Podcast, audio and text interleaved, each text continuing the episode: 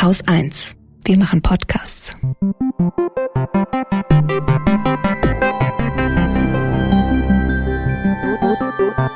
Anekdotisch. Evident. Herzlich willkommen zu einer neuen Folge Anekdotisch Evident. Hier ist Katrin. Und Alexandra. Und wir haben ein wunderbares Thema für euch wieder ausgesucht, nämlich das Thema Nähe. Und lieber Alex, es ist an dir, mir zu erklären, wie bist du denn auf dieses Thema gekommen? Also es gibt zwei Gründe. Einen, der uns alle betrifft und einen sehr persönlichen. Und der offensichtlichste ist, dass wir uns mit jetzt, ich weiß nicht, 1,5 Jahren Corona hm. herumplagen und uns mit diesem Thema Nähe und auch das Gegenstück Distanz beschäftigen mussten, ob wir wollten oder nicht. Und äh, wir haben ja alle so unsere Erfahrungen gemacht mit, keine Ahnung, Online-Yoga, Online-Unterricht, Zoom-Meetings, äh, Streaming-Konzerte und das waren alles echte Experimente, an denen alle teilhaben konnten und mussten und wo Leute tatsächlich auch ganz unterschiedliche Erfahrungen gemacht haben und unterschiedliche Erkenntnisse daraus gezogen haben für ihren eigenen Umgang oder die Bedeutung von Nähe und Distanz. Für die einen war es ein Fluch, für die anderen war es ein Segen. Das fand ich einfach von Anfang an super spannend, was da rauskommt bei diesem Sozialexperiment. Und da ist da auch noch mein persönliches Interesse an diesem Thema gewesen, das geweckt wurde von einer Diagnose, die ich in diesem Frühling bekommen habe. Mhm. Und damit einher ging die Nachricht, dass ich operiert werden muss. Mhm. Das heißt, ich würde für drei Tage ins Krankenhaus kommen. Und eine Strategie, die ich sehr gerne einsetze, um mit Angst und schlechten Gefühlen und Panik und so weiter klarzukommen, ist, sie durch Neugier und Offenheit und so etwas wie einen Forschergeist zu ersetzen, mhm. sofern sich das irgendwie ergibt. Und es geht halt darum, sich nicht auf das zu konzentrieren, was scheiße ist, was so unangenehm werden könnte für einen selbst, sondern das Ganze als Experiment zu betrachten und als Gelegenheit, mal das Leben im Krankenhaus kennenzulernen, ja, zu schauen, was man das so erlebt, ein bisschen zu beobachten. So im Feld bist du dann. Genau, Feldforschung. Und ich habe schon in der Vorbereitung meines Experiments äh, mein Thema gefunden, meine Brille, mein Interesse. Und das war eben die Nähe. Und schon angefangen bei der Frage, warum Menschen sich privat versichern lassen, nur um bloß nicht in die Nähe eines fremden Menschen in einem Zimmer zu kommen. Mittlerweile, das hat mich unglaublich amüsiert, mittlerweile gibt es sogar Deluxe-Zimmer für nicht Privatversicherte, wo man auf jeden Fall alleine ist. Aber diese Distanz muss man sich leisten können. Mhm. Auch ein interessanter Punkt. Und dann habe ich äh, aber zu, gleich zu Beginn meiner äh, Krankenhaus-Journey die Erfahrung gemacht, wie gut es ist, Kontakt zu anderen zu haben, auch wenn sie Fremde sind, anderen nahe zu sein.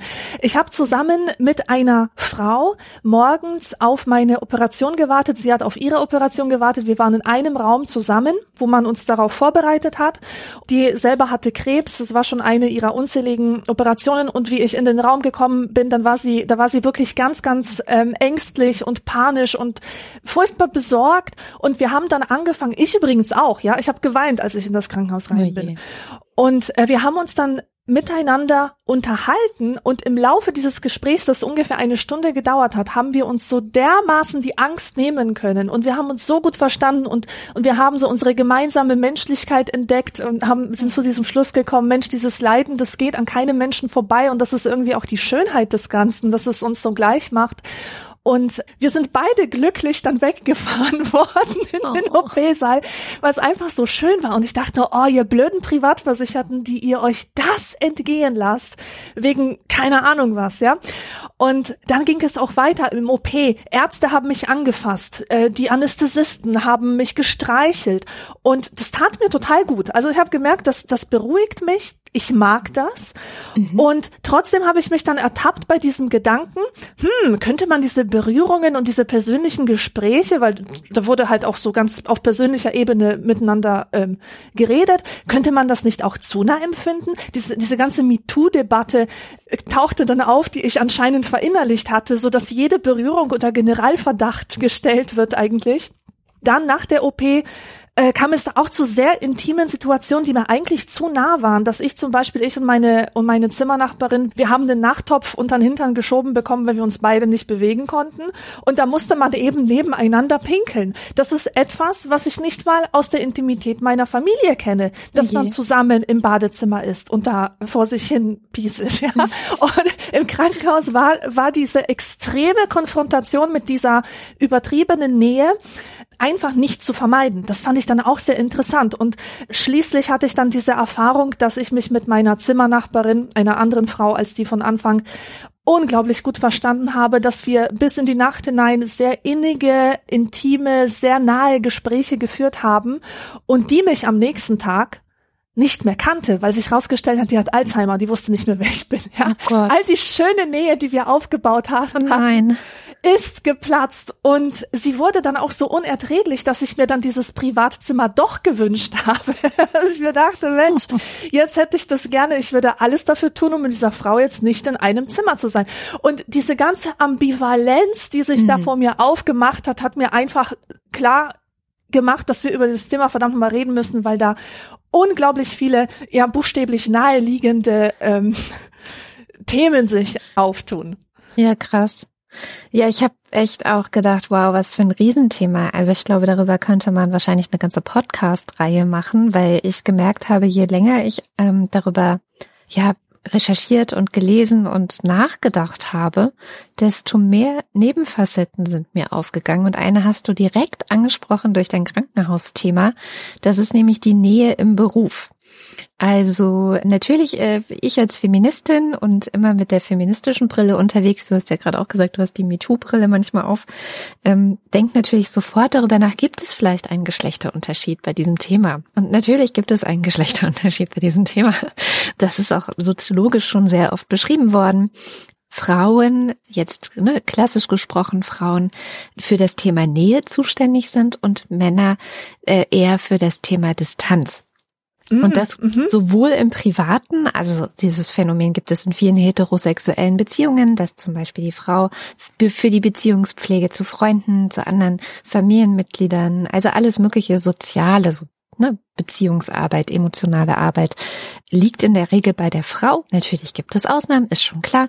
Ähm, ich will hier gar nicht zu sehr verallgemeinern, aber ich spreche jetzt einfach von den klassischen traditionellen Geschlechterrollen, von der klassischen traditionellen Arbeitsaufteilung zwischen den Geschlechtern. Und so besorgt dann meistens auch die Frau in der heterosexuellen Beziehung Geschenke für Geburtstage, weiß überhaupt, dass jemand Geburtstag hat, hat so Kalender irgendwo, den sie führt oder was weiß ich und kümmert sich um diese Dinge, während der Mann TM in solchen Beziehungen, naja, nicht so unbedingt darauf achtet. Also es gibt da wirklich auch Phänomene von, gerade bei der älteren Generation, wenn dann die Frau stirbt, dass dann Männer ganz oft doppelt alleine sind. Sie sind irgendwie alleine, weil natürlich die Frau gestorben ist. Das würde jetzt wahrscheinlich einer Frau, einer älteren Frau auch so gehen. Aber sie, sie wissen auch nicht, wie sie das jetzt verarbeiten sollen, was passiert ist, weil sie eigentlich eigentlich Verarbeitung von Krisen und von Trauma gewöhnt sind, sehr, mit sehr, einer sehr engagierten Frau, die eben die Beziehungsarbeit und Sorgearbeit in der äh, Familie leistet, zu tun und stehen jetzt auf einmal alleine da. Also das ist einfach auch sehr tragisch dann, dass Männer früher klassischerweise das nicht gelernt haben. Und das setzt sich dann natürlich fort in der Berufswahl und da kommen wir jetzt zum Thema Krankenhaus. Und ich muss sagen, auch pandemiebedingt, aber auch schon davor, also ich war vor ein paar Jahren auf so einem Frauenbarcamp, ne, ist auch wieder die Geschlechterbrille natürlich, wo äh, Frauen sich treffen, über ähm, feministische Themen gesprochen haben. Da gab es auch so äh, zwei, drei Mädels, die arbeiten in der Pflege und sind eben auch engagiert, politisch engagiert in, mit dem Thema Pflege, weil es da wahnsinnig viele Baustellen gibt, politischer Art. Also es gibt einen Pflegeexodus, weil das eine überfordernde Arbeit ist, die schlecht bezahlt ist, weil sie eben klassischerweise ein Frauenberuf ist. Es ist ein wahnsinniger Druck durch die Privatisierung von Kliniken und so weiter und so fort. Es ist eine riesige gesellschaftliche Problematik, weil ja auch die Gesellschaft immer älter wird und immer pflegebedürftiger mit diesem Erreichen immer höherer Alter. Und das ganze Ding ist durch die Pandemie, wie man so schön gesagt hat, immer wieder ja nochmal durch ein Brennglas äh, betrachtet worden. Dankenswerterweise, also da bin ich dem Virus auch wirklich dankbar, ist es dann so in den Fokus gerückt in der Gesellschaft. Auf einmal haben sich nicht nur die Feministinnen für Care-Arbeit und für Pflege interessiert, sondern es gibt Reportagen. Es gibt ähm, äh, Ricardo Lange, den äh, viele Menschen inzwischen kennen. Das, das ist so ein Pfleger aus Berlin. Der hat inzwischen auch einen eigenen Podcast, aber der ist eben auch auf Twitter. Der war in der Pressekonferenz von Herrn Spahn. Also es gibt eine Sichtbarkeit für diese eigentlich ein bisschen unsichtbare Arbeit, die da ja geleistet wird, immer schon ähm, für die Pflege. Und das ist natürlich ein Beruf, das kam auch in diesem Interview damals raus. Also ich habe ein Interview mit diesen ähm, politisch engagierten Pflegenden geführt über das Problem. Und sie sagt, na ja, es ist halt, Leute denken so, ja, Pflege, das ist so ein Beruf, den machen Frauen einfach so nebenher. Das entspricht ja auch ihrer Natur. Und deswegen müssen wir es auch nicht super bezahlen und eine tolle Ausbildung braucht man auch nicht, weil es ist ja alles ganz intuitiv für Frauen. Also so, jetzt mal ganz äh, überspitzt gesagt, aber das haben die mir erzählt, dass Leute echt denken so, mhm.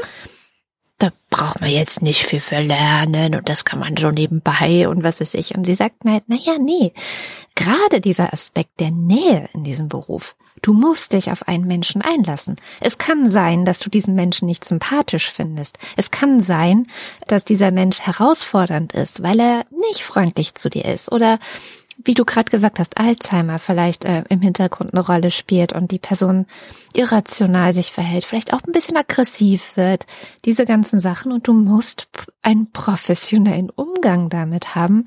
Und trotzdem hast du keine Wahl. Du musst diesen Menschen nahe kommen, du musst die waschen, du bringst sie zum Klo, du äh, schneidest die Fingernägel, du machst die Haare. Ähm, also das sind ja wirklich, das ist ja der der Inbegriff von Nähe, dieser Beruf. Mhm den sich Menschen aussuchen. Und diesen Aspekt fand ich immer den faszinierendsten, auch ein Stück weit ein bisschen den abschreckendsten an diesem Beruf, weil ich selber Nähe Distanz, also ich habe eine sehr große Fluchtdistanz eher bei Menschen. Ich bis Nähe okay ist, ähm, muss ich sehr viel Vertrauen auch haben. Und da, darüber zu sprechen und zu sagen, allein schon, was diese Nähe von diesen Menschen abfordert an Professionalität, wird nicht nur nicht beachtet in der gesamten Debatte, sondern wird kleingeredet. Also irgendwie wird so getan, als sei das ja ne, Frauen eh in die Wiege gelegt, mit Nähe gut umgehen zu können. Wahrscheinlich finden sie das richtig schön und toll, immer, egal wer da sitzt. Und ähm, von daher diese Missachtung oder beziehungsweise nicht anzuerkennen, wie schwierig Nähe auch sein kann. Das hast du ja gerade mhm. auch sehr schön beschrieben. Ähm, das finde ich äh, sehr, sehr spannend und auch ambivalent an dem Thema.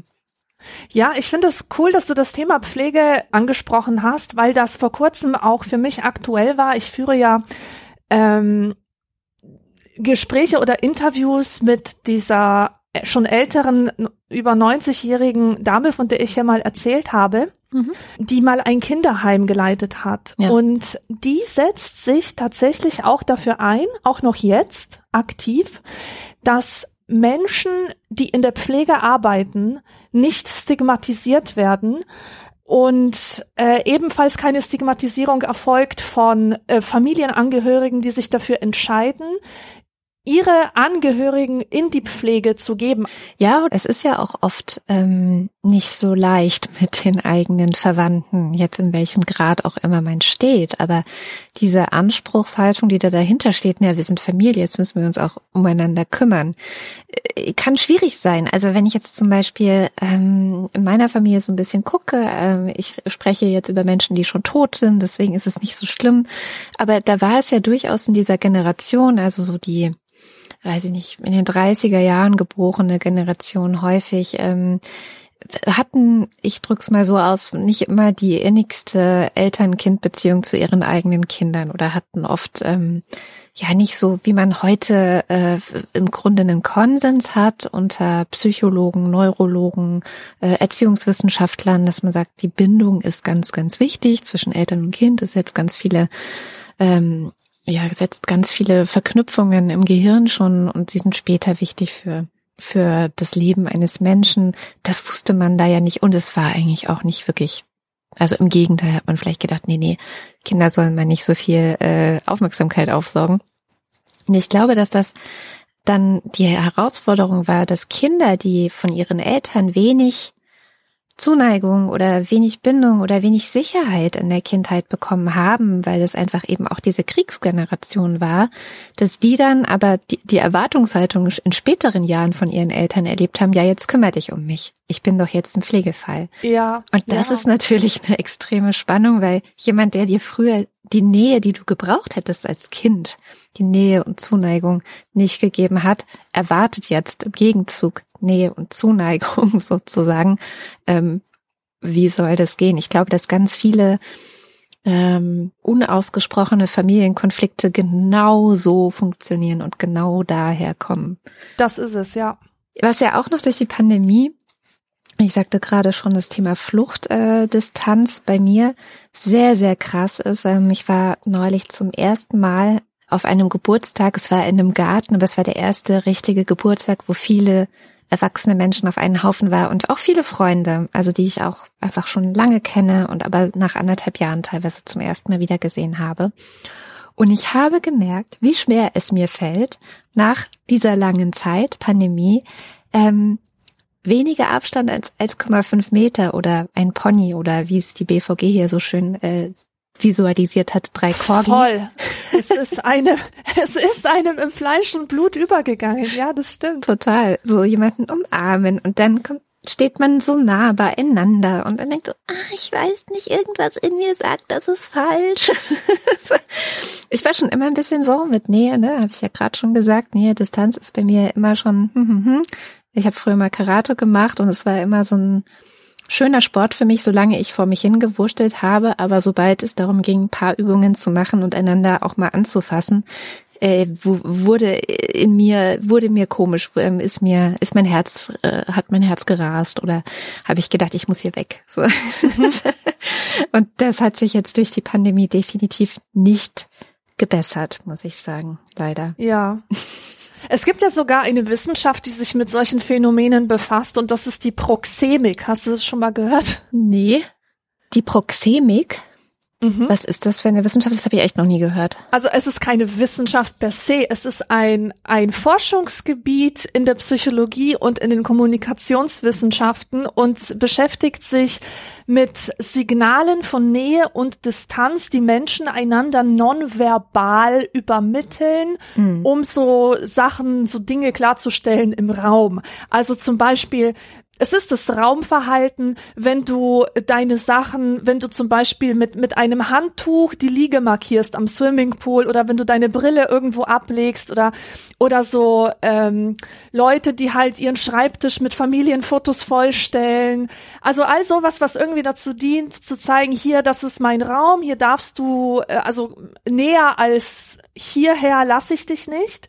Mhm. Beispielsweise, aber das ist auch so ein ähm, und das fand ich zum Beispiel sehr interessant. Das ist auch Berührung und wie du sie managst und wie viel Berührung du anderen zukommen lässt und was sich darin auch ausdrückt. Und ich glaube, das ist bei mir auch so ein bisschen das Problem mit, mit Nähe und Distanz, dass zum Beispiel Berührung etwas sehr Machtvolles ist. Mhm. Ähm, das ist auch eine Erkenntnis der Proxemik, dass zum Beispiel der Vorgesetzte den Untergebenen durchaus auf die Schulter klopfen kann, aber umgekehrt ist es undenkbar und wird als absolute Grenzüberschreitung ja. empfunden. Und genauso ist es in so einem althergebrachten Verständnis von, ähm, von Geschlechterverhältnissen.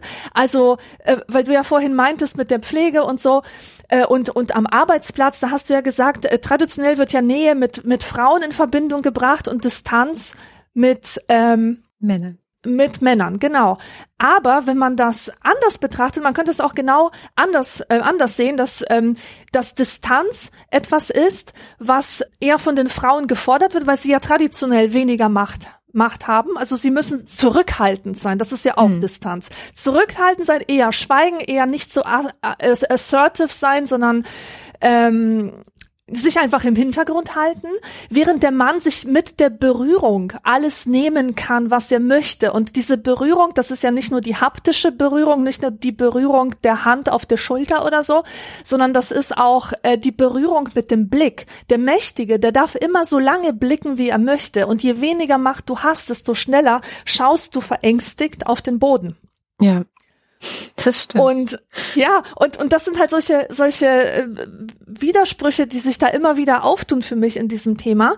Und ähm, mir ist dann noch etwas, ähm, also damit lose Verbundenes ähm, aufgefallen. Ich, ich habe mich immer als sehr distanzierte Person wahrgenommen. Ich hatte immer Distanz zur Welt. Ich habe sie immer beobachtet nicht an ihr teilgenommen. Ich war ja nicht involviert in Freundeskreise etc., in irgendwelche Familienclans oder größere Gemeinschaften.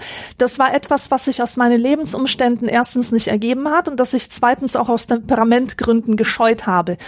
Und diese distanzierte Haltung, die hat mir stets das Gefühl gegeben, dass ich mich positiv abhebe von denen, die alles emotional und auf Grundlage mhm. von Fantasie bewerten.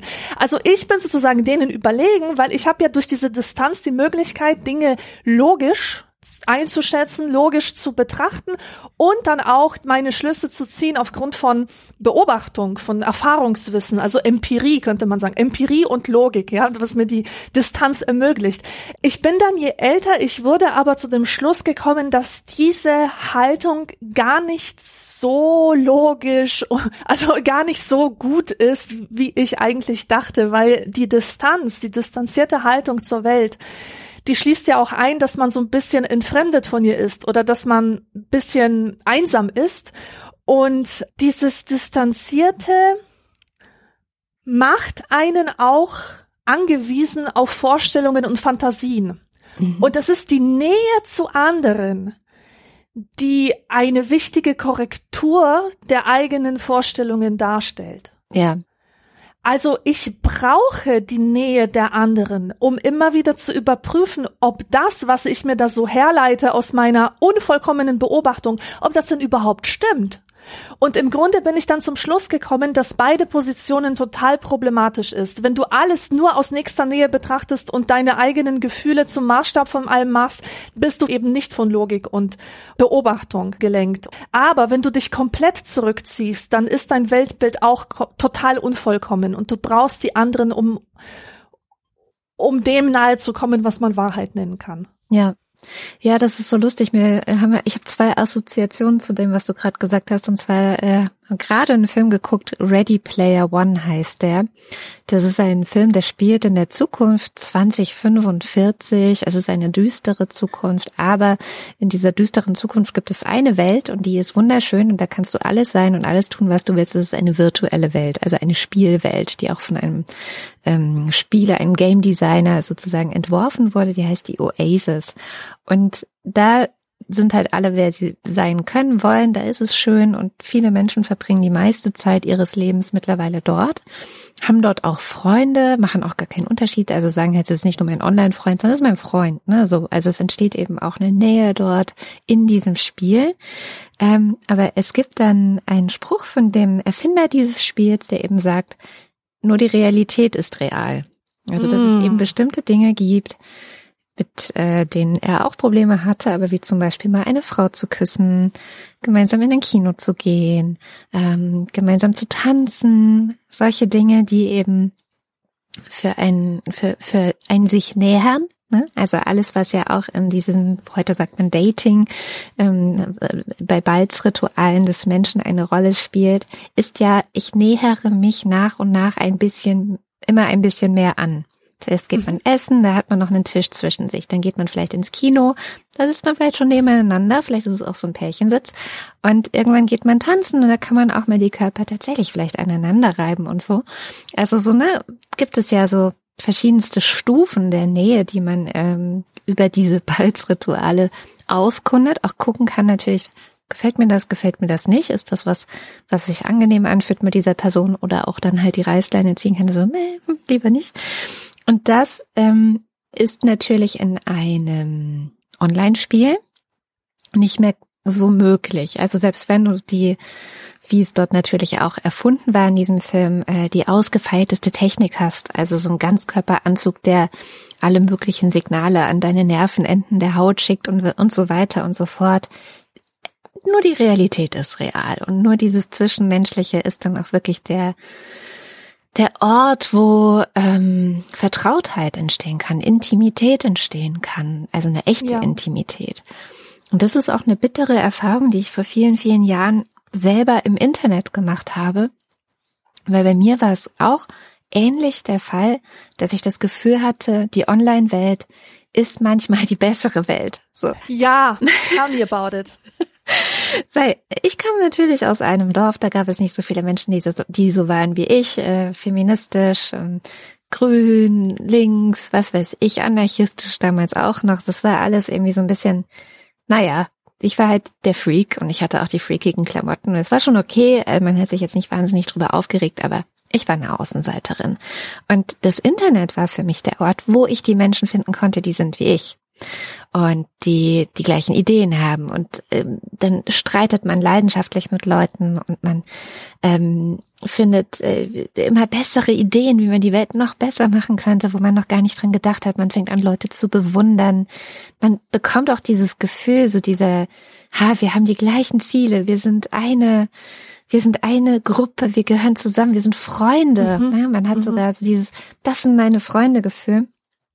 Und auf einmal passiert irgendwas, irgendeine Kleinigkeit und alles zerbricht. Also so ist es mir im Internet ergangen mit sehr vielen Feministinnen, mit denen ich zu tun hatte, dass ich auf einmal alle gegen mich gesehen habe und das Gefühl hatte, wow, fuck, jetzt stehe ich ja dann doch ganz alleine da und naja, es war kein schönes Erleben. Und ich habe damals für mich die Konsequenz oder die Erkenntnis daraus gezogen, dass Vertrauen am Ende eben doch nur entstehen kann, wenn man sich auch jenseits dieses rein digitalen, virtuellen Raumes irgendwie sieht, trifft, connected, auseinandersetzt. Ich meine, dich sehe ich auch nicht so oft, aber wir schreiben uns Briefe. Ich glaube, das funktioniert auch ganz gut. Ähm, aber ja, ja, nur, ja, definitiv. Nur online miteinander zu tun zu haben, ist für mich inzwischen ein Indikator zu sagen, na, vorsichtig sein, Distanz wahren, also auch tatsächlich nicht denken, dass die Distanz nicht da ist, sondern sie auch proaktiv ein Stück weit halten, mich nicht zu sehr involvieren. Ähm, und dann geht's eigentlich. Ja, und ich finde, dass wir in einer Zeit leben, die das sehr beschleunigt hat, dass wir jetzt alle davon überzeugt sind, dass es eigentlich reicht, den Anschein zu wahren. Ich habe mir hier aufgeschrieben, immer mehr Fake-Nähe, immer weniger echte Nähe. Hm. Und dahinter steht so ein ganzer Trend, immer mehr Fake, immer weniger echt. Also zum Beispiel, wie viele Menschen glauben, etwas für die Natur zu tun, ähm, wenn sie sich eine Bambuszahnbürste kaufen, die aus weiß Gott woher geschifft werden muss, und dann auf Plastikzahnbürsten verzichten, ja. Also das ist, die tun dann ja nicht wirklich was. Das ist sehr rein symbolisch, was die da machen und die verarschen sich auch noch selbst damit. Und genauso sehe ich es mit, mit Online-Freundschaften, wie, wie lange ich mich verarscht habe selber, indem ich gedacht habe, ja, ich habe doch Freunde, ich habe doch ganz viele Freunde. Es gibt im Internet so viele Menschen, mit denen ich mich super verstehe. Aber dann kommt es zu dieser Situation, habe ich mich auch mit vielen echten Leuten darüber unterhalten, wie, wie krass, was für ein krasses Gefühl das ist, wenn dir 10.000, 20.000, 50.000 Leute auf Instagram folgen, aber du weißt überhaupt nicht, wenn du anrufen sollst, wenn du umziehen musst. Mhm. Oder wenn dir was kaputt gegangen ist und du dir von jemandem was leihen musst. Ja. Und das finde ich krass, diese entsetzliche Einsamkeit. Und was mich auch wirklich zum Kotzen bringt, ist diese Nähe, künstliche Nähe, die im kapitalistischen System erzeugt wird durch so Unternehmen wie Steady oder MySpace mit Tom. Ich glaube, mit dem hat's angefangen, ja? dass plötzlich du kriegst dann eine eine Mail von Anna und Anna ist von Salon und die kennt deinen Geschmack und die sagt, hey, wie geht's dir? Ich hoffe, du fühlst dich gut und bla, weißt du? Und, und oft wurde ich dann auch so pseudo angesprochen von irgendeinem Unternehmen, wo es dann hieß, hey, wir sind in Berlin in der so und so Straße, wir können ja mal einen Kaffee zusammen trinken gehen. Und ich denke mir nur, hä? Mhm. Wer bist du? Warum weißt du denn nicht, wo ich wohne? Warum gehst du davon aus, dass ich in Berlin bin? Also alles war so irgendwie super gruselig und unangenehm. Diese, dieser Versuch von Unternehmen einfach immer dein bester Freund zu sein. Ja. Und dieses ständige Geduze, wie ich es hasse. Und ja, nennt mich alle Boomer, beschimpft mich. Aber ich hasse dieses ständige Geduze. Ich, es fühlt sich für mich einfach nicht gut an, wenn ich mit Menschen über 60 an einem Tisch sitze und nach Burgern gefragt werde, nach dem Burgerwunsch und dabei geduzt werde. Ich mag es einfach nicht. Bei Ikea kann ich es noch akzeptieren, die waren schon immer so. Ja, da denke ich, gut. Hm äh, ihr könnt's behalten, aber dieses permanente Geduze mag ich gar nicht. Und einen ganz wunderbaren, wenn auch alten Text gibt es dazu von Max Gold. Der Text heißt In der Duzfalle und er beschreibt dort wirklich alle Grenzsituationen des Duzens und einen Satz habe ich heute mitgebracht, den will ich kurz vorlesen. Unterhaltungen in der zweiten Person, grundsätzlich eine größere Easiness und Freundlichkeit zu unterstellen, ist ein Irrtum. Man behalte stets im Kopf, dass das Du auch immer ein Instrument unredlich erworbener Macht ist. Der Flugzeugentführer duzt die Passagiere, die ihm ausgeliefert sind. Der Rassist duzt die Angehörigen der von ihm verachteten Bevölkerungsgruppen. Hm. Also hier ganz schön aufgedeckt, dass das Duzen auch eine so, so was Gewalthaltiges haben kann und ich persönlich finde, dass Siezen ist eine Distanzierungsstrategie, die sehr sinnvoll ist. Ja. Weil man kann wieder auf der symbolischen Ebene sich denken, ach, wäre das schön, wenn wir in einer hierarchiefreien Gesellschaft leben würden. Duzen wir uns doch alle, behandeln wir uns doch alle, als wären wir die allerbesten Freunde, als wären wir alle eine große Menschheitsfamilie. Aber das verschleiert die tatsächlichen Machtverhältnisse, die da sind, egal wie sehr man sie sich wegwünscht. Und ähm, wenn ein Vorgesetzter, also mein, mein Professor, mein Soziologieprofessor, der hat das immer wieder betont, wie wichtig es ist, dass man zum Beispiel eine professionelle Distanz wahrt, weil das schützt beide Parteien eigentlich vor Machtmissbrauch. Absolut, ja.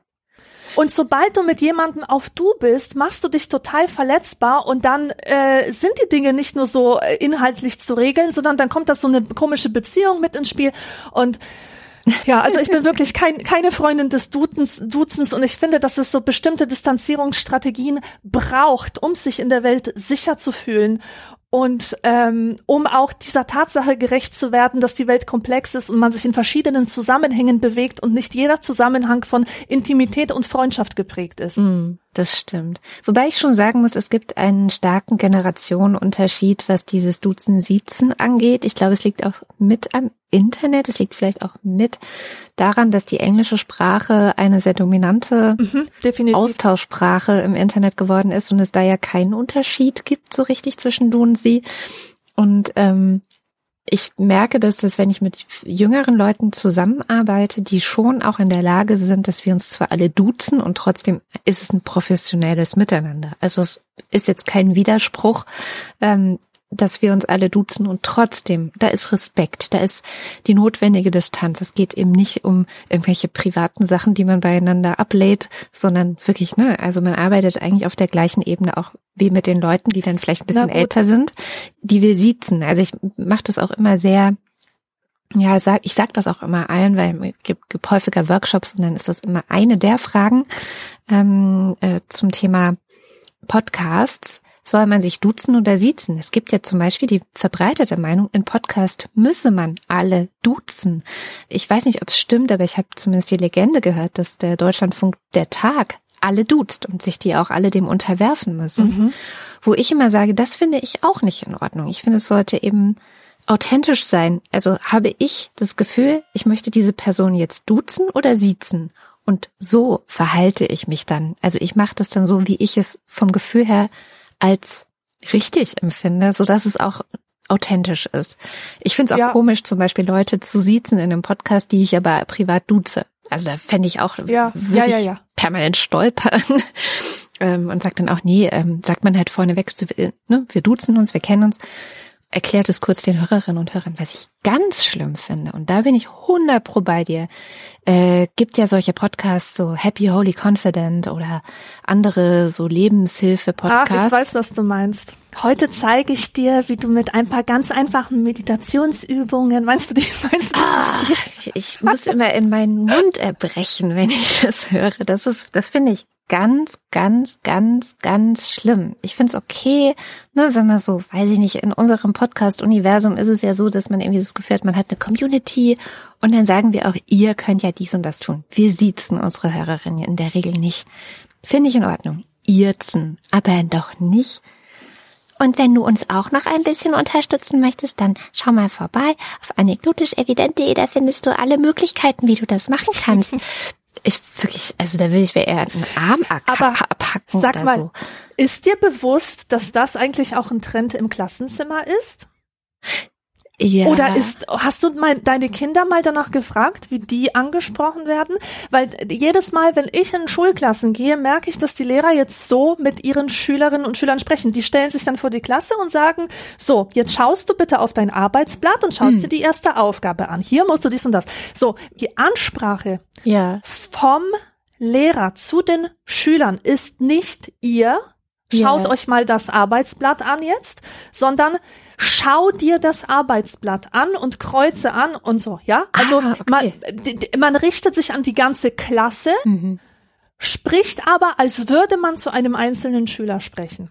Eine Lehrerin habe ich gefragt, warum sie das macht. Und sie meinte, ja, dann äh, die, ist die Ansprache direkter und dann sind sie irgendwie wacher. Ja, dann, dann denken, fühlen die sich gemeinsam angesprochen, also nicht gemeinsam, sondern individuell angesprochen. Also ich muss auch sagen, ja, das finde ich ganz schwierig, aber ich muss auch sagen, es gibt einen Raum, in dem ich das in Ordnung finde, das ist beim Yoga. Ich mache ja äh, inzwischen wirklich regelmäßig Yoga und da ist es ja auch Usus. Da sind ganz viele Leute in einer Yogastunde und ähm, die Lehrerin oder Le der Lehrer sagt du, also jetzt machst du das und dann Mhm. äh, machst du, komm, kommen wir, na gut, wir wir kommen alle im herabschauenden Hund an, aber dann machst du als nächstes das. Ja. Das ist auch geduzt und da musste ich mich erst dran gewöhnen, aber inzwischen kann ich das ganz gut ab. Vielleicht ist das so ein Mhm. Klassending, ich weiß Vi- es nicht. Vielleicht ist das aber auch äh, im Yoga was anderes, weil das so was sehr Innerliches ist. Ja, genau. Kann sein. Genau, das habe ich nämlich auch auf meiner Liste stehen. Beim Yoga, ähm, was ich ganz interessant finde, dass es eben oft solche Sätze gibt wie spür in dich hinein. Und dass es eigentlich der einzige Moment in meiner Woche ist, wenn ich es dann mal äh, wieder schaffe, Yoga zu machen, in dem ich wirklich mir nah bin. Mm. Das ist ein ganz interessanter Effekt. Ich habe das Gefühl, die meiste Zeit funktioniere ich und bin anderen nah. Die ganze Zeit, also ich habe, wie gesagt, ja Kinder und ne, da ist man dann die ganze Zeit sich um kümmern und trösten und vorbereiten und daneben sitzen bei den Hausaufgaben und dies und das und jenes, also sehr viel Betreuung, Care-Arbeit, nahe sein. Und dass aber dieser Moment von Yoga der einzige Moment ist, in dem ich wirklich mir nah bin. Wirklich auch so ganz intensiv mal den gesamten Körper durchspüre von den Zehen. Das kennt man dann so, spüre, wo dein Körper den Boden berührt und diese ganzen Sachen. Und auf einmal spürt man so Dinge, die man vorher gar nicht zur Kenntnis genommen hat an sich oder ähm, spürt Gedanken oder spürt äh, irgendwelche Schmerzen. Bei mir sind es leider zurzeit sehr viele Schmerzen in der Schulter, die man nicht so richtig los wird. Aber man hat erstmal eine Aufmerksamkeit für sich und ist mal sich selbst auch nah. Das ähm, ist was, Ja. was ich sonst nicht so richtig hab, ehrlich gesagt. Sehr schön. Da sprichst du nämlich einen Aspekt an oder vielleicht ist es auch mit, mit gemeint, ähm, dass Nähe nicht ausschließlich eine Nähe zu anderen und über körperliche Berührung laufen muss, sondern dass die Berührung, ähm, ja, dass die Berührung auch nicht körperlich sein kann. Sie kann zum Beispiel emotional sein oder spirituell. Ich habe ein ganz schönes kleines Büchlein gelesen von Wilhelm Schmid, Hm. Der so ein Populärphilosoph ist oder ja, Philosoph, der eigentlich für die breite Masse kleine philosophische Büchlein verfasst. Und in einem Buch äh, von ihm geht es um die Kraft der Berührung. Und da fächert er halt auf, welche Berührungen äh, es gibt und wie sie letzten Endes alle zur Nähe führen obwohl sie nicht alle körperlich sind. Und er spricht zum Beispiel von der emotionalen Berührung, wenn wir von einem Buch oder von Musik oder hm. von Kunst zutiefst berührt sind, die ein anderer ähm, verfasst hat oder, oder geschaffen hat. Das ist eine Berührung, die ich persönlich sehr oft empfinde und sie wird sogar transzendent in dem Moment, wo derjenige, der diese Worte geschrieben hat, schon lange nicht mehr da ist, schon lange nicht mehr lebt. Ich lese die Gedanken eines Philosophen, eines antiken Philosophen und der berührt mich zutiefst, obwohl der seit ich weiß nicht wie vielen Jahrtausenden, Jahrhunderten äh, nicht mehr unter uns ähm, lebt, nicht mehr unter uns ist. Und und wenn ich mir so ähm, meine eigene äh, mein eigenes Empfinden vergegenwärtige, muss ich feststellen, dass mich emotionale Dinge viel stärker berühren, als körperliche Berührung in der Lage ist, mich zu berühren oder einem anderen näher zu bringen. Beispielsweise äh, habe ich in meiner Jugend sehr häufig Beziehungen aufgebaut zu Menschen mit Hilfe von Musik. Wir haben uns damals äh, Mixtapes slash Sampler-CDs gebastelt, wo Musik drauf war, die uns persönlich berührt. Diese Musik haben wir dann verschenkt an einen Menschen, der uns nahe war. Und in diesen, in diesem Austausch von Musik, ich glaube, in dem Moment, wo meine Musik, die Musik, die mich berührt, einen anderen berührt, ja. auf die gleiche oder auf eine ähnliche Weise, das ist eigentlich sofort Liebe. Ich sage nicht, dass es eine romantische sein muss, aber ich fühle mich in solchen Momenten einer Person so nah und deswegen ist das Teilen von Musik für mich das Intimste, was es gibt und etwas, das ich nicht mit jedem tun würde. Also ein Beispiel ist, und das denke ich mir jedes Mal, ich höre total gerne Death Metal, richtig düstere Kloppmusik. Ich höre das manchmal ähm, wenn ich das Gefühl habe, ich muss runterkommen. Mhm. Was auch schon mal seltsam ist. Man denkt ja, das putscht eigentlich auf. Aber so wie ich das empfinde, ist das, ist diese Schnelligkeit und diese, dieses Gewaltige dieser Musik, das fühlt sich für mich an wie ganz langsam schmelzender, eiskalter Schnee, der funkelt. Und das reinigt meine Seele. Das, das ist weiß. Ich sehe die Farbe weiß. Alles glänzt und ich stehe im Licht. Und das ist einfach wunderschön. Und wenn ich mir dann versuche vorzustellen, dass ich jemanden diese Musik vorspiele, mhm. dann will ich vor Scham immer im Erdboden versinken. Warum? Weil ich nicht darauf hoffen darf, dass derjenige diese Musik genauso empfindet. Viel wahrscheinlicher ist, dass er die Musik so empfindet wie der Großteil, nämlich als furchtbaren Lärm und verstörend. Ja, und ich möchte natürlich niemand verstören, deswegen behalte ich das für mich selbst. Und wie ich über dieses ganze Thema nachgedacht habe, dachte ich, Mensch, das ist eigentlich der allergrößte Vertrauensbeweis und ein Zeichen der absoluten absoluten Nähe, die ich mit jemandem erreicht habe, wenn ich den Mut habe, ihm Musik vorzuspielen, die mich berührt, weil mich nichts so tief berührt wie Musik. Und ähm, übrigens, was ich noch sagen wollte, das, das ist mir noch wichtig, ähm, weil das bei unserem Podcasting gerade nicht zur Sprache kam, von mir, von meiner Seite jeder und jede, der meine Podcast hört, darf mich duzen. das ist, das ist grundsätzlich so, weil ich spüre, ich habe zwar nicht die Nähe zu den Leuten, aber ich weiß, dass diese Leu Leute die Nähe zu mir haben, ja. weil sie eben sehr viel mehr über mich wissen als Leute aus meinem direkten Umfeld. Das stimmt. Da sprichst du was sehr Wichtiges an mit der Musik, dass sie Nähe schafft. Ähm, gehört übrigens auch zu einem meiner Balzrituale, äh, sehr wirklich etabliertes Balzritual bei mir, äh, Musik auszutauschen, sich gegenseitig zu schicken, was man toll findet und da auf den gleichen Stand zu bringen, so und zu gucken, passt das, findet die Person das auch toll oder mhm. nicht. Ich mach das ja, ja, und, und die krassen Sachen hält man noch ein bisschen zurück. Ja, und genau. man, genau, man tastet sich so vorwärts, so nach und nach. Und äh, genau, ich finde das auch ganz, ganz toll. Und ich finde es auch bis heute machen Holgi und ich das manchmal, dass wenn, wenn wir die Zeit und die Muse haben, vielleicht ist es einmal im Jahr, dass es passiert oder so. Aber dann ist es richtig toll, dass wir wirklich bis spät in die Nacht da sitzen, uns auch streiten, wer jetzt wieder Musik auflegen darf. Und dann legen wir immer unsere Lieblingsmusik auf und äh, schwelgen in Erinnerung Erinnerungen und lassen den anderen oder die andere daran teilhaben. Das ist sehr, sehr, sehr, sehr romantisch, finde ich. Das ist sehr toll. Und generell, ich habe mir nämlich auch noch aufgeschrieben, weil ich das neulich auch gefragt wurde. Ich, ich halte mich ja für einen einigermaßen empathischen Menschen. Also ich fühle sehr viel mit anderen mit. Ich kann mich auch oft gar nicht gut abgrenzen. Ähm, wenn ich jetzt zum Beispiel, wir hatten es vorhin von Corona, wenn ich diese äh, Charité-Doku gesehen habe, die ich auch allen ans Herz legen möchte, auch wenn sie harter Tobak ist, aber äh, es gab ja diese Doku drei oder vier Teile waren es, glaube ich, wo ein Filmemacher äh, während der härtesten Phase der Corona-Pandemie letztes Jahr um Weihnachten herum in der Charité auf der Corona-Station, auf der Station 43 war und da gefilmt hat. Und als ich das gesehen habe, ich meine, ich saß halt hinterher da und habe geheult. Also ich kann halt auch dann nicht anders, weil das mir sehr nahe geht. Andererseits ist es aber auch für mich nicht ich weiß, dass es dann für manche ein Ausschusskriterium ist, zu sagen, sowas kann ich nicht gucken.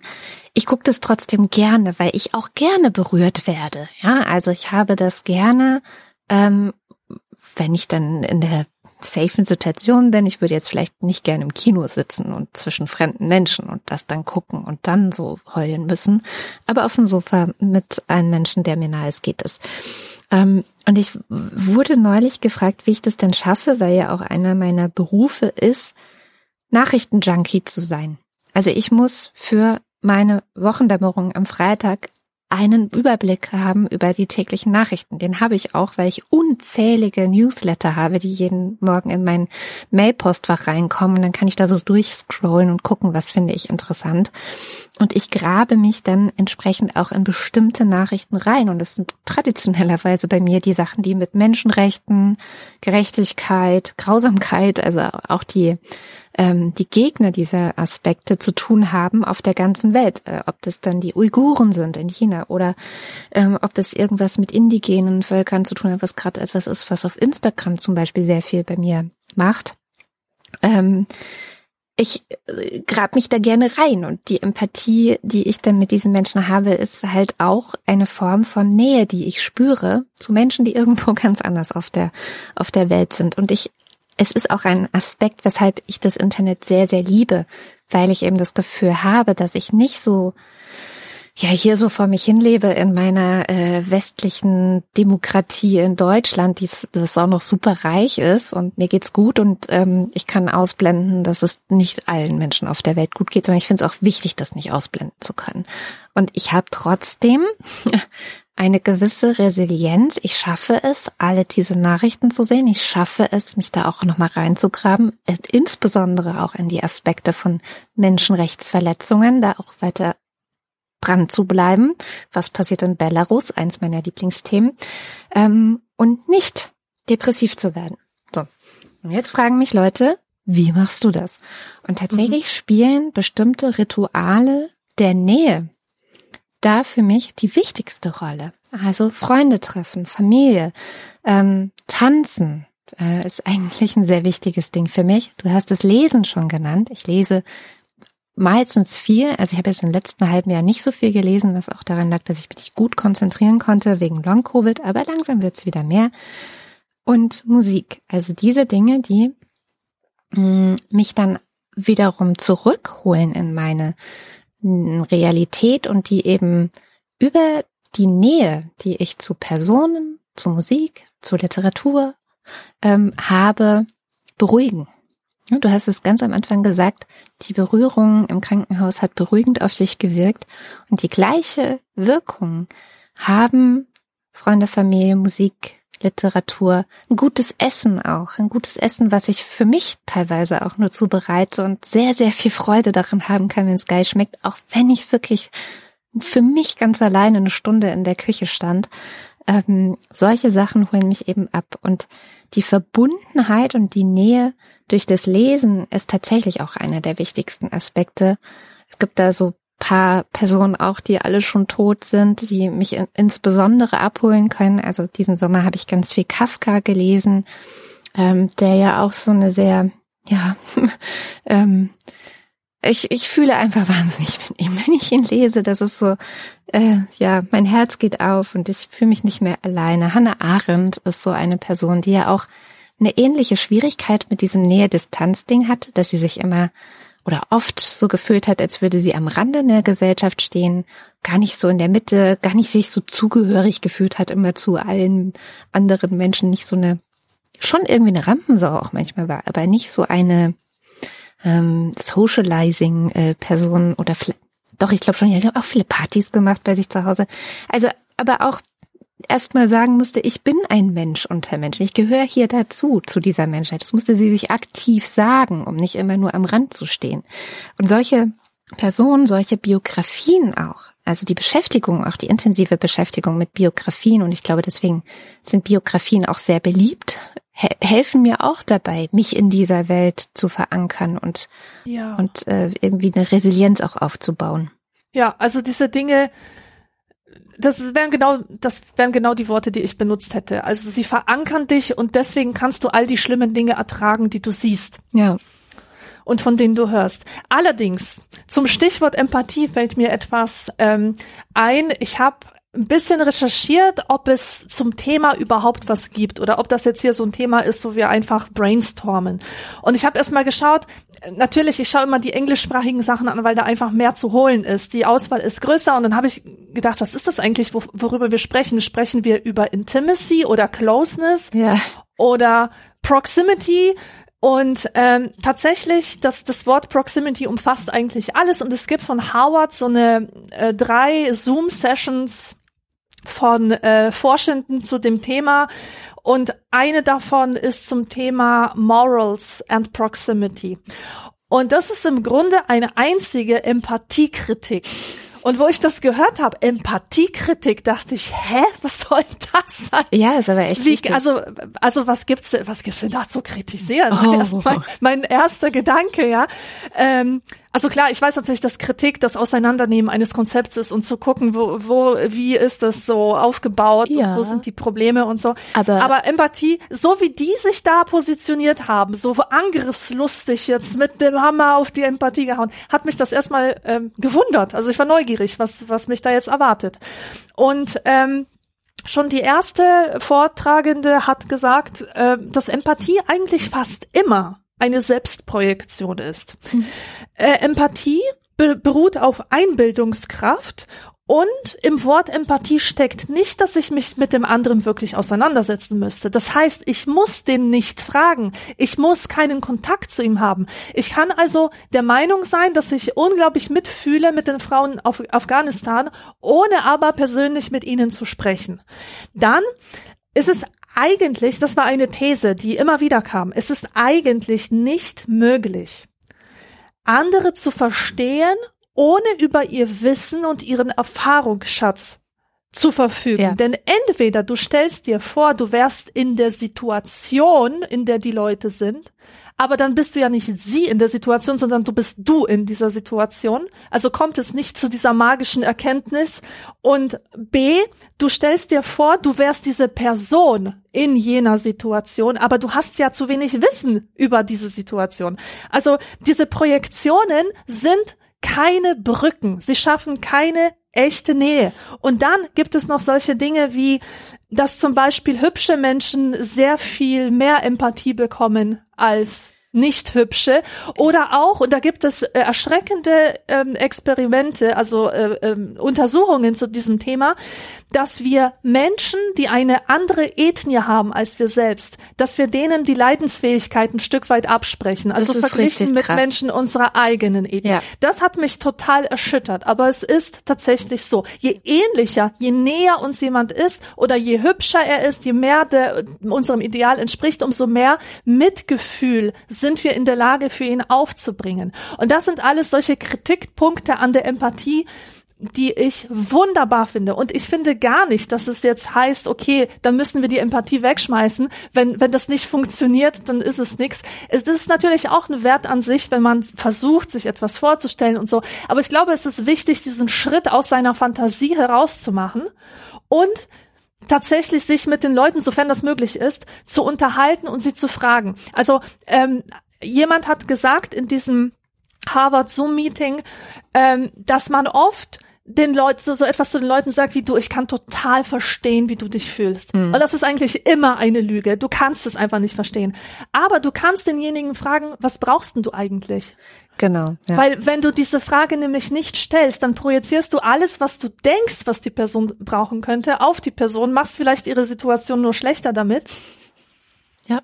Also an dieser Konfrontation, wer empathisch sein will, der muss auch die Konfrontation suchen. Oder den, das wirklich das direkte Gespräch und diese Frage, was brauchst du, unabhängig von dem, was ich mir gerade vorstelle. Genau, ja, oh, das gibt also, ich hatte auch zur Vorbereitung der Sendung einfach nur mal schnell den Wikipedia-Artikel zur Empathie gelesen und kann das nur sehr, sehr, sehr empfehlen, weil es tatsächlich eine riesige Auseinandersetzung dazu gibt. Also klar, einerseits ist es natürlich eine positive ähm, Seite oder Eigenschaft von Menschen, würde ich schon sagen, dass sie nicht völlig ähm, ja, empathielos ist dann ja auch das entsprechende abwertende Wort dafür sind und einem nicht scheißegal ist, was mit anderen Menschen ist und so weiter und so fort. Aber gerade als du gesagt hast, die Empathie mit schwarzen Menschen zum Beispiel, da gibt es wirklich sehr viel Aufarbeitung inzwischen äh, in den USA insbesondere, wo wirklich in Studien auch nachgewiesen wird, dass men schwarze Menschen in weißen Krankenhäusern, also wo mehrheitlich weiße Ärzte sind, schlechter behandelt werden, weil man ihre Leiden nicht so ernst nimmt und ja. die weißen Ärzte nicht in der Lage gewesen sind, sich hineinzuversetzen, dass diese Menschen vielleicht auch Schmerzen haben ja, aber das ist ein Nähe-Distanz-Problem. Ja. Diese Menschen, die scheinen uns ja weit weg zu sein mit ihrer exotischen genau. Hautfarbe. Das sind ja nicht wir, das sind die anderen. Und genau diese Distanz hast du auch, was äh, die historische Distanz betrifft zum Beispiel. Das ist auch ein Thema, mit dem habe ich mich voll lange beschäftigt, weil ich so ein Anne Frank-Projekt äh, durchgeführt habe an einer Schule, an einem Gymnasium und mir die ganze Zeit überlegt habe, wie kann man sich mit Anne Frank beschäftigen, ohne in die Fallen der Gedächtniskultur, der Erinnerung Ernährungskultur zu tappen, dass man einfach nur irgendwas da reproduziert, äh, aber ohne dass es irgendjemand berührt. Und ich hatte dann die Idee, dass unsere, dass unser Schreibworkshop Briefe an Anne schreibt. Also dass wir sozusagen alle Kitty sind, weil sie hat ja ihre Briefe an diese anonyme Person Kitty gerichtet. Mhm. Und äh, im Grunde meinte sie alle, die das lesen oder alle, die es lesen könnten oder alle, die an die sie diese Gedanken richten möchte, ohne einen konkreten Gesprächspartner zu haben. Und wir sind ja diejenigen, die es gelesen haben. Und da war meine Idee, wenn wir dieser Kitty, also nicht der Kitty, sondern wenn wir Anne zurückschreiben aus unserer Zeit in ihre Zeit, vielleicht kommt dann so eine Art Brückenmoment auf, wo man sagt, ich befasse mich jetzt wirklich mit dir und mit mir selbst und schaue, was hat das, was du erlebt hast, mit mir zu tun? Wo sind wir menschlich? Weil das war immer mein Leiden an der Erinnerungskultur oder, oder das Verzweifeln an mir selbst eigentlich, dass ich durch die historische Distanz, die zu bestimmten ähm, Dingen in der Geschichte äh, einfach da ist, dass ich nicht in der Lage war, mich in das Schicksal dieser Leute einzufühlen oder zu verstehen, dass das alles Dinge sind, die auch mir hätten passieren können, weil ich einfach nur, weil ich ein Mensch bin, hm. weil allein schon durch diese Verfremdungs un, unbeabsichtigte, aber diese Verfremdung ist da, dadurch, dass es damals nur Schwarz-Weiß-Film gab. Also die ganze Welt war schwarz-weiß. Ich kann sie mir nicht bunt vorstellen. Es ist eine große Anstrengung, mir vorzustellen, dass der Holocaust sich an einem sonnigen Tag mit Schäfchenwolken ereignet hat. Das will mir nicht in den Kopf. Oder wie, wie schreiend komisch ich finde, auf Mittelalterbildern diese Folterszenen mir anzuschauen, ja? Einfach weil die so komisch gemalt sind, so lustig, die Leute sind so seltsam verrenkt und so klein und die ganze Zeit, die dazwischen liegt. Und das sieht man ja auch, die Schlachten, Schlachten, die im Mittelalter ähm, äh, stattgefunden haben, das waren ja unglaublich furchtbare Ereignisse und die werden heute ästhetisiert in Film und Fernsehen. Also diese, diese historische Distanz, die wir, die wir haben zu vielen Dingen, die schmälert natürlich unser unser Mitgefühl. Und das ist wichtig zu wissen, weil es schafft ja auch eine Möglichkeit, sich, sich Gegenmittel zu ähm, auszudenken. Und das wäre dann ja eine, eine Annäherung Mhm. Also der, der Versuch, miteinander vertraut zu werden. Nur leider, da muss ich gleich anschließen, weil das so gut passt. Leider gibt es einen Soziologen in den USA, der hat etwas Furchtbares äh, festgestellt. Chris Bale heißt er und der hat versucht, äh, dem Phänomen der Filterblasen mhm. entgegenzusteuern mit diversen Maßnahmen, die er mit Twitter-Usern verschiedener ähm, Parteien, also so Republikaner und Demokraten und dann hat er die einen Bot folgen lassen und so weiter und so weiter. Also sein Experiment beruhte darauf herauszufinden, ob die Konfrontation mit anderen Meinungen sie ein bisschen offener macht, ein bisschen breiter mit der anderen äh, Weltsicht sich auseinanderzusetzen. Und seine ernüchternde Erkenntnis war, dass eigentlich das Gegenteil der Fall ist. Weil die Menschen, die daran teilgenommen haben, die haben durch die Konfrontation mit den anderen Meinungen, mit abweichenden Meinungen, keineswegs irgendwie ihre Filterblase so umgestaltet, dass sie sich wohler fühlten mit, mit Ambivalenz oder so, sondern die haben ihre Identität umso härter verteidigt. Yep. Umso mehr diese Verteidigungsposition äh, eingenommen. Ja, und da gibt es eine biologische Erklärung für, die ich rausgesucht habe für die Sendung. Mhm. Und zwar ähm, gibt es ja dieses äh, sogenannte Kuschelhormon, das Oxytocin. Und das Oxytocin ist ganz toll. Das ist ähm, Mütter und Väter kennen das. Das wird ausgeschüttet, wenn man mit seinem Kind kuschelt. Das wird ausgeschüttet, wenn man mit seinen Partnern kuschelt, mit Freunden teilweise auch. Also es wird eigentlich immer ausgeschüttet, wenn man sich so ja, wenn man kuschelt und sich geborgen fühlt. Und das kann eben auch ausgeschüttet werden bei, oder ist zumindest die, äh, die Theorie, die ich dazu gefunden habe, bei so einem Zusammengehörigkeitsgefühl. Also Oxytocin mhm.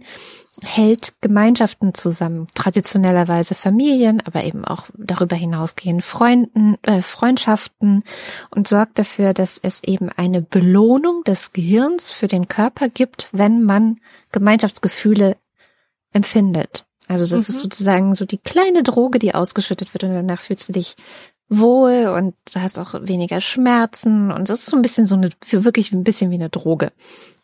Und was aber ähm, das Interessante ist, das haben WissenschaftlerInnen vor ein paar Jahren rausgefunden, dass es eben so eine dunkle Seite des Oxytocins auch gibt. Verwährend es zwar innerhalb der Gemeinschaft dafür sorgt, dass die Gemeinschaft stabil ist, dass man positive Gefühle gegenüber vielleicht auch etwas nervigen Menschen wie dem eigenen Partner oder den eigenen Kindern hegt, also dass sozusagen das wieder aufgewogen wird durch die positiven Gefühle und durch dieses Ausschütten von Oxytocin, mhm. ähm, dann erträgt man auch mal ein paar Marotten mehr als vielleicht bei Menschen, die einem nicht so nahe sind. Aber genau das ist das Problem. Ähm, es gibt eben auch den Effekt der Abschottung gegen die anderen, die da draußen.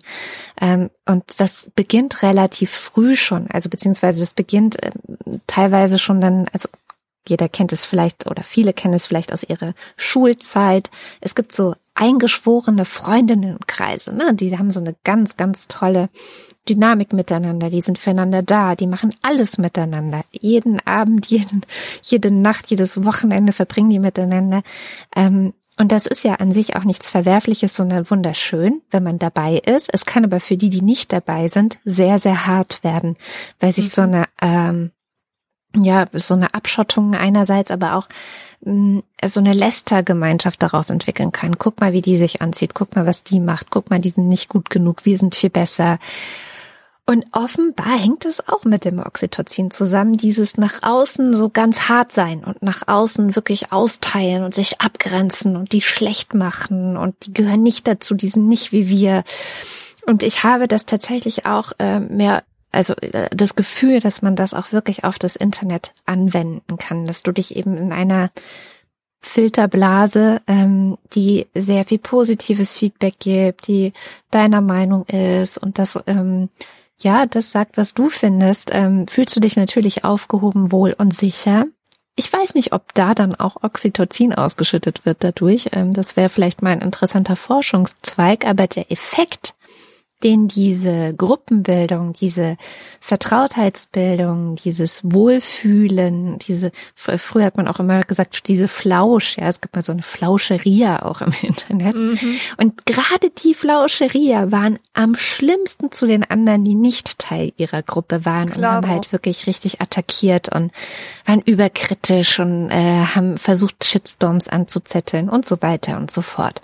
Und das ist so der Nebeneffekt offenbar von Oxytocin der auch langsam äh, bekannter wird. Das heißt, je mehr ich auch Nähe und Vertrautheit mit bestimmten Personen habe, das heißt nicht automatisch, dass ich scheiße zu anderen bin, aber ich sollte vielleicht aufpassen, ob ich zu anderen noch fair bin oder nicht. Und das ist natürlich in Zeiten des Internets eine große Herausforderung. Und ich habe jetzt so geredet, als sei das nur eine Herausforderung für, weiß ich nicht, linke Filterblasen oder so. Aber gerade im Moment habe ich das Gefühl, sieht man ganz, ganz deutlich, dass sich natürlich die rechten Filterblasen auf exakt die gleiche Art und Weise abschotten und auch nicht mehr Teil eines gemeinsamen Diskurses sind und auch nicht mehr, ähm, weiß ich nicht, die Meinung der anderen suchen. Es ist sogar so, das fand ich ganz witzig, neulich kam eine Studie der Bertelsmann Stiftung raus, die auch so ein bisschen geguckt hat entlang von den drei ganz heißen Eisen Klimawandel, Gerechtigkeit und was war das dritte? Ah, drittes Thema weiß ich schon nicht mehr, aber halt solche, weißt du, so Aufregerthemen, die vor allem mhm. Boomer auf die Palme bringen oder AfD-nahe Menschen, ähm, haben sie so geguckt, wie ist denn da, wo sind denn da die Gräben, von denen immer die Rede ist und haben festgestellt, ja, wenn man, also sie haben so acht Milieus aufgemacht, wird ja in soziologischen Studien häufiger gemacht, so verschiedene Milieus, Sinusmilieus kennt man vielleicht, ähm, aufzumachen. Und es gab ein Milieu, das waren die materialistischen Individualisten, haben sie die genannt. Die haben irgendwie neun Prozent der Gesamtgruppe ausgemacht. Aber die sind immer rausgefallen. Und die waren immer irgendwie mhm. Äh, gegen den Klimawandel. Die wollten nichts tun, damit man das Klima rettet. Und die fanden auch irgendwie das mit dem Gendern finden die blöd. Und die, also ne, die ganzen Debatten, die wir jetzt häufiger äh, leider mitbekommen, weil die ja auch sehr laut sind. Und die waren aber die einzigen. Und man hat aber oft das Gefühl, es gibt eine Spaltung der Gesellschaft, aber die gibt's nicht wirklich. Also über 90 Prozent der Gesellschaft sind relativ progressiv in Abstufungen und so. Na klar gibt's noch Streit über die Details und dann gibt es ja oft auch eine ähm, sehr progressives, also progressives Reden, aber naja, Handeln ist dann noch mal eine andere Geschichte und so alles keine Frage. Aber so richtig rausgefallen sind wirklich nur die, und die waren aber die, die in einer Frage am stärksten ähm, betroffen waren oder sich betroffen gefühlt haben oder sich als Opfer gefühlt haben, nämlich bei der Frage, findest du, dass der Respekt voreinander weniger geworden ist, der respektvolle mhm. Umgang in der Gesellschaft miteinander. Es waren sich auch alle einig, dass der respektvolle Umgang miteinander nicht so gut ist wie vielleicht noch vor 10 oder 20 Jahren, also alle Milieus. Aber bei den restlichen um die 90 Prozent haben so 60 Prozent waren der Meinung, ja, der Ton ist grauer und der Respekt ist jetzt nicht mehr unbedingt Default-Einstellung und so weiter. Aber am schlimmsten betroffen fanden sich wirklich diese materialistischen Individualisten, die gesagt haben, so, es ist ganz, ganz schlimm und man kann gar nicht mehr sagen, was man denkt. Aha. Das fand ich interessant, einfach weil sie so, ne, dieses Opferding viel stärker noch vor sich hergetragen haben, als alle anderen, die sich schon im Grunde einig waren, ja, es ist rauer geworden und es macht irgendwie nicht mehr so richtig Spaß. Aber ähm, ja, am schlimmsten ausgerechnet diese Leute.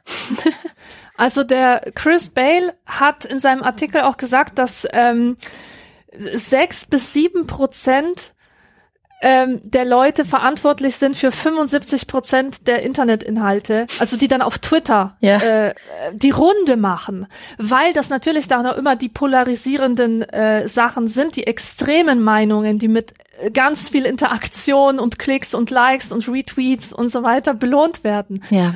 Und äh, seine Lösung übrigens des Problems, das will ich hier noch nicht, äh, nicht, nicht vorenthalten, war, dass er halt vorschlägt, das ist natürlich utopisch oder hängt davon ab, ob, ob, die, ob die großen Unternehmen sich darauf einlassen würden, ja, aber es könnte funktionieren, wenn man Aussagen belohnen würde, die an so viele Lager wie möglich andocken.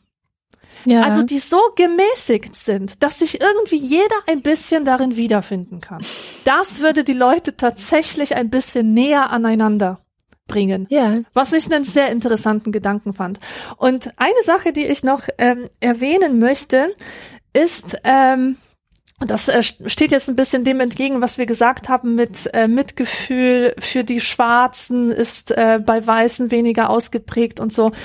Ähm, es gibt so etwas wie eine Nähe, die man als gruselig, unheimlich, fremd empfindet. Also es ist nicht immer das Fremde, was einem Angst macht. Manchmal kann es gerade das Nahe sein, das allzu Nahe, was einen ängstigt. Mhm. Das gibt so ein paar Texte, zu denen komme ich immer wieder in meinem Leben zurück. Bei dir sind das so Hannah Arendt Sachen und bei mir ist es halt immer Bourdieu oder Norbert Elias und ein kleiner Text, der aber eine Riesenwirkung auf mich hatte, das Unheimliche von Sigmund Freud. Oh. Das ist einfach ein ganz kleiner, relativ kurzer Aufsatz, in dem er sich mit dem Unheimlichen, mit dem Gefühl des Unheimlichen auseinandersetzt und ähm, und was dieses Gefühl eigentlich in uns erzeugt. Und er findet verschiedene äh, Aspekte dieses Gefühls und eins davon ist, wenn uns das wenn uns die Sache, die uns da unheimlich ist, einfach sehr nah ist, weil es etwas ist, weil wir zu, was wir zu gut kennen und es verdrängt haben. Mhm. Und da denke ich, das stelle ich mir halt so ein ähm, so ein Haus vor und in den Keller kommen alle Sachen, die man verdrängt, mit denen man sich lieber nicht mehr beschäftigen möchte. Was macht denn jetzt den Keller so gruselig, dass da diese Dinge sind, die man nicht mag? Nee, was den Keller so gruselig macht, ist, dass der so nah ist an unserem Haus. Mhm. Der ist literally unter unserem Haus. Ja, das ist eine permanente Bedrohung.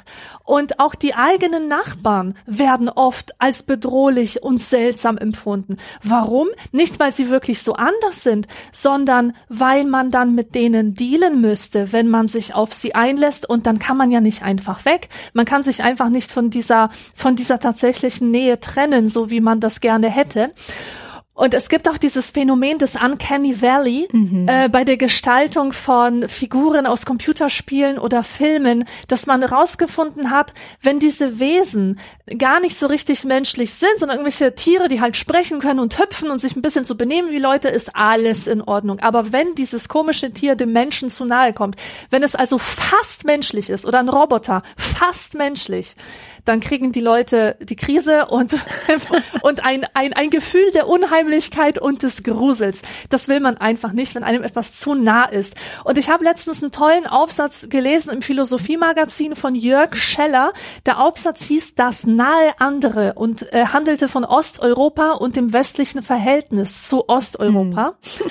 Und er meinte, dass das ähm, dass zum Beispiel Polen, das ist weder ein eigenes, das man vereinnahmen könnte, noch etwas Fremdes, das man exotisieren könnte und es in der Exotisierung wieder okay wäre. Und der hat mir so aus dem Herzen gesprochen. Ja. Ich lese mal hier ein Zitat vor, das ich mir herausgestrichen habe.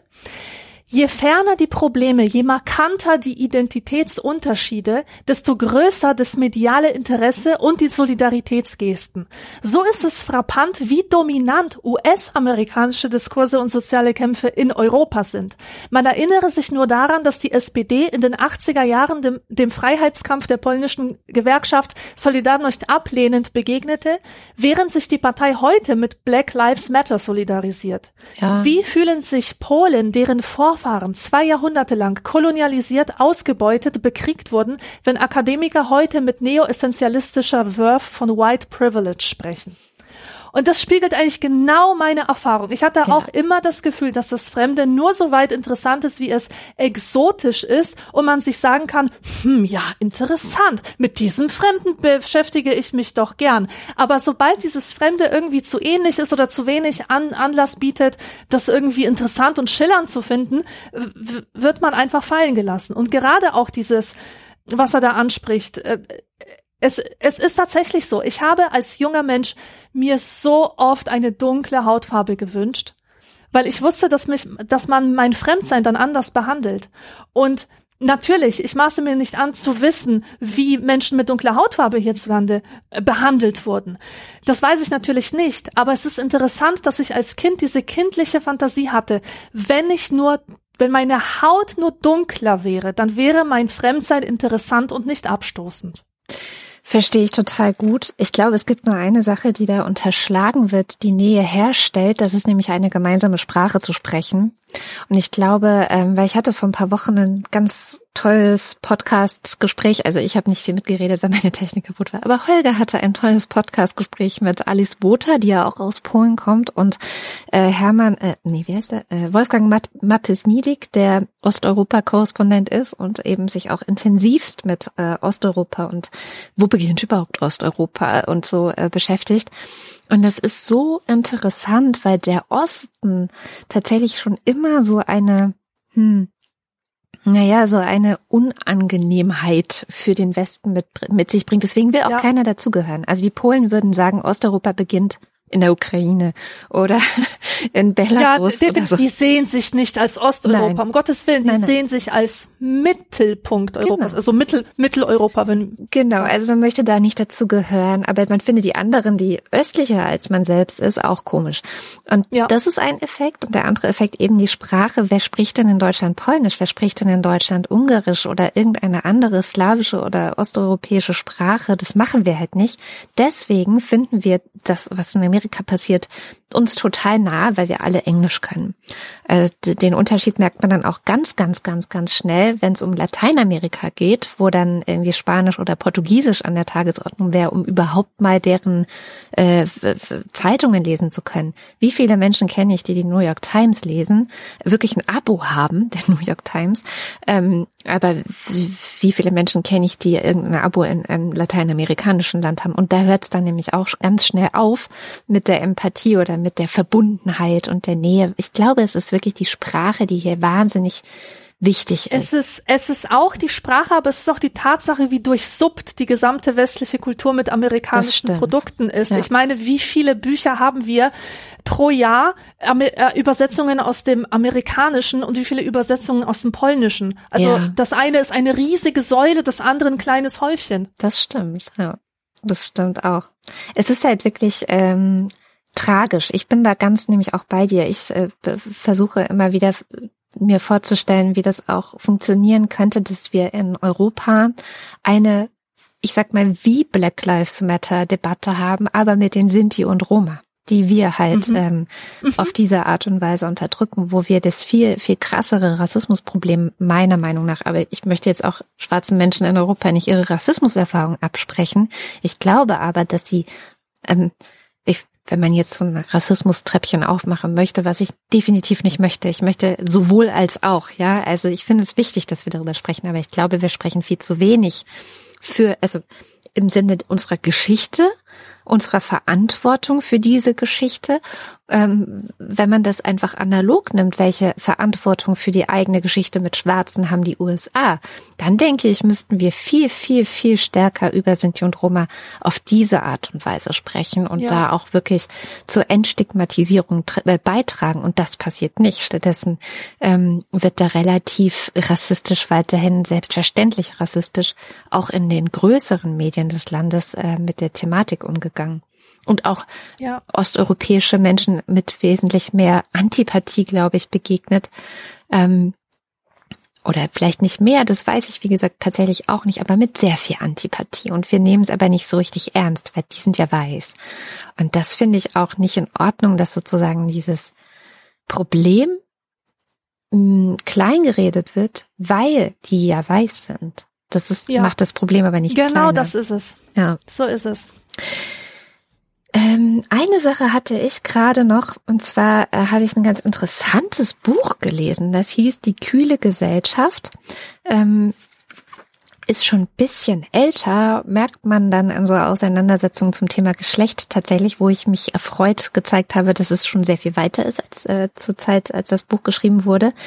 Und aber ein Thema, was ich sehr spannend fand, war, das ist so ein, und das passt jetzt gut zu dem Thema Identitäten. Also es gibt ja einerseits das Phänomen der Identität. Ne? Also Identität ist ja so ein bisschen, ich gehöre zu einer bestimmten Gruppe, ich gehöre zu einer, also habe eine bestimmte Herkunft, ich gehöre zu einer bestimmten Familie, ich habe ein bestimmtes Weltbild, ich bin auf eine bestimmte Schule oder Uni gegangen. All sowas kann ja Identität prägen. Ich fand es ganz interessant. Äh, Die Definition in diesem Buch war, dass sozusagen Identität, das ist, wie man in anderen gespiegelt wird. Ist vielleicht eine etwas ähm, diskussionsbedürftige Definition von Identität, fand ich aber nicht ganz falsch. Ne? Also du, Mhm. du wächst irgendwo auf und Menschen um dich herum spiegeln dich. Und Ja. das prägt deine Identität mit. Das ist vielleicht nicht alles, aber es prägt sie mit.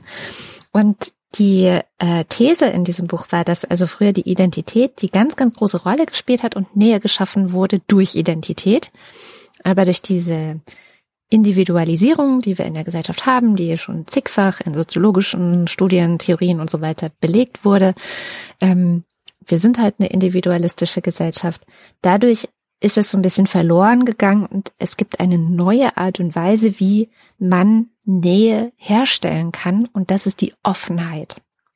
wir Podcasterinnen kennen das und alle, äh, die auf Instagram unterwegs sind, vielleicht auch. Wenn du sozusagen nicht die Identität hast, auf die du aufbauen kannst, um Nähe mit anderen Menschen herzustellen, dann musst du dich öffnen. Dann musst du mhm.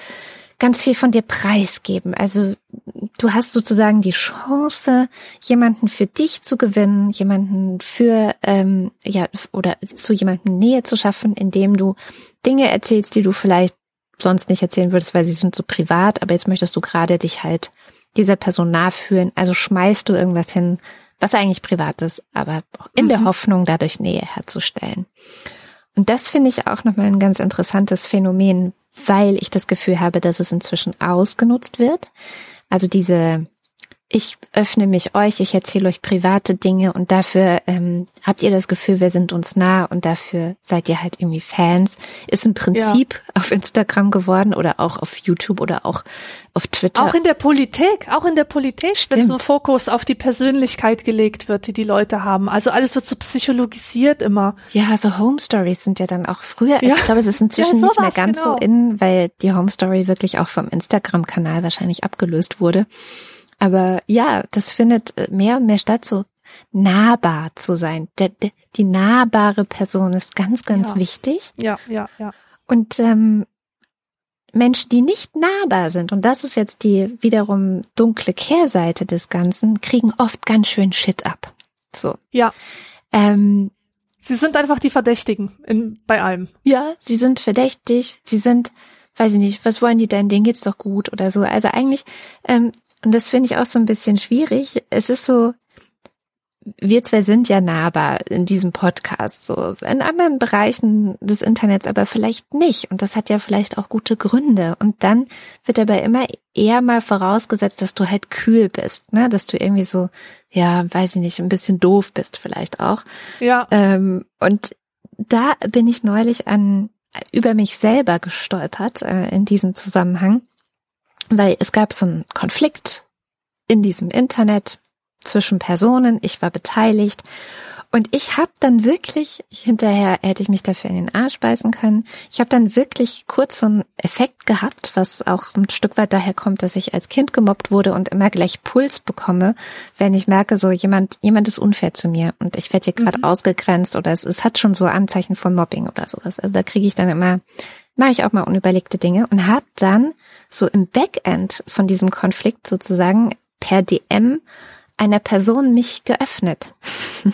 Mhm. Wollte also durch meine Öffnung Nähe schaffen, in der Hoffnung, dass sie dann einfach aufhört, mich weiter zu dissen. So. Ja? Vergiss es, ja. vergiss es. Been there, done that. Ich habe das in, in, der Anfangszeit meiner äh, Internettätigkeit habe ich das tatsächlich gemacht und das war emotionaler Zusammenbruch hochziehen. Ja. Das funktioniert nicht. Das funktioniert nicht. Ja, ich möchte auch, liebe Kinder, äh, euch sagen, macht es nicht nach zu Hause. Es hat nicht gut funktioniert, weil dann die Person diese private, also es war ja wirklich eine DM und sie hat diese private Öffnung öffentlich gemacht. Nein! Ja. Und den Konflikt damit weiter angeheizt. Also das war Vorsicht, manchmal denkt man nur, man könne sich öffnen und würde dann Nähe schaffen und würde vielleicht Verständnis bekommen. Nein. Menschen im Internet sind Menschen im Internet, wir kennen sie nicht und wie ich vorhin schon sagte, nur die Realität ist real. Nur die Realität ist real, ganz genau. Ganz genau. Und eine Sache noch, die mir dazu einfällt, dass durch diese Individualisierungstendenzen in der Gesellschaft und auch natürlich dadurch, dass wir im Internet uns bewegen, im Internet einkaufen, im Internet nach irgendwelchen Einrichtungstipps suchen, hat sich auch in Bezug auf Freundschaften, Beziehungen, Bekanntschaften so eine Art Shopping-Mentalität durchgesetzt, habe ich manchmal das mm. Gefühl. Es ist auch die These man, in diesem Buch, äh, die kühle Ach, Gesellschaft. Ja, ja. Mhm. Man, also wenn es genau. nicht mehr so richtig passt, auch Ehen oder so, dann, dann sieht man halt weiter, sucht nach besseren genau. Freunden.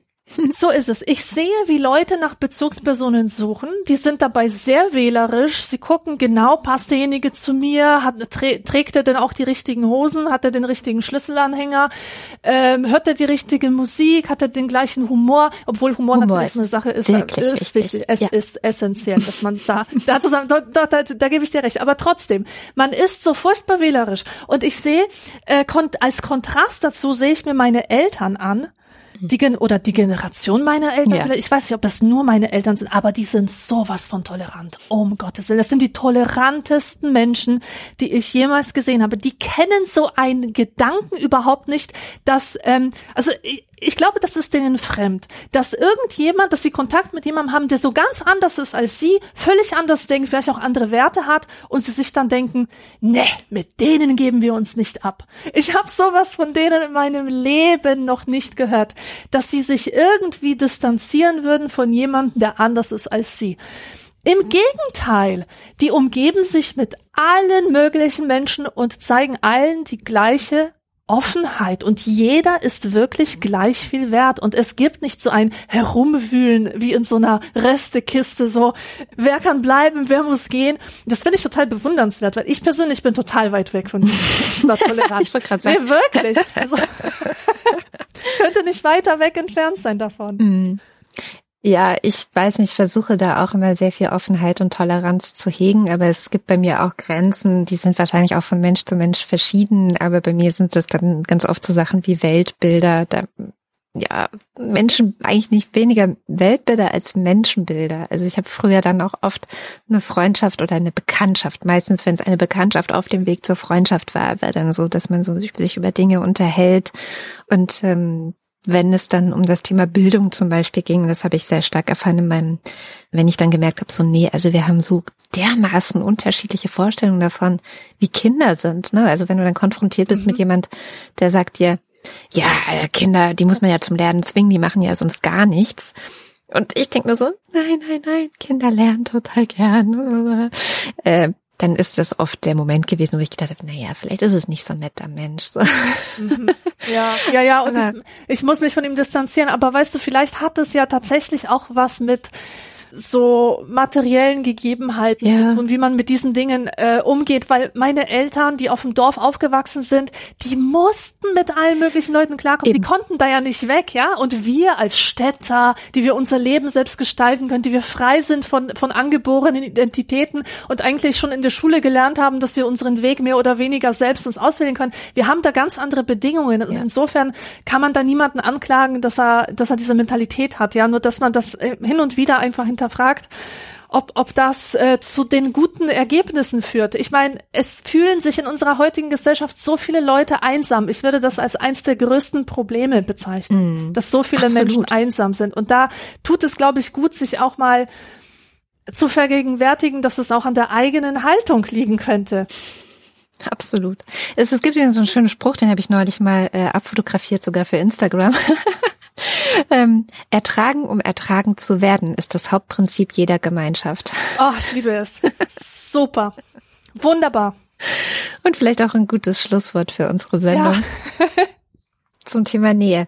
Und wenn ihr auch noch Ideen und Gedanken zu diesem Thema habt, das glaube ich keinen irgendwie loslässt, also es ist ja wirklich ein Prinzip auch jeder jeder Menschlichkeit ist Nähe, dann schreibt uns doch gerne noch in die Kommentare. Es gibt sicherlich noch tausend Aspekte, die wir jetzt nicht angesprochen haben oder auch Film oder Musik oder äh, Lesetipps, die ihr uns ähm, dazu empfehlen könnt. Immer her damit und auch den anderen empfehlen könnt. Das ist ja auch so eine kleine Austauschplattform bei uns auf der Webseite. Also immer her damit. Und wenn euch insgesamt anekdotisch evident gefällt, dann würden wir uns freuen, wenn ihr vielleicht ein kleines, äh, eine kleine Unterstützung in unseren Hut werft. Auch dazu findet ihr alle Informationen auf der Webseite anekdotisch-evident.de. Das war anekdotisch evident für heute und wir hören uns dann bald wieder. Bis dann. Tschüss.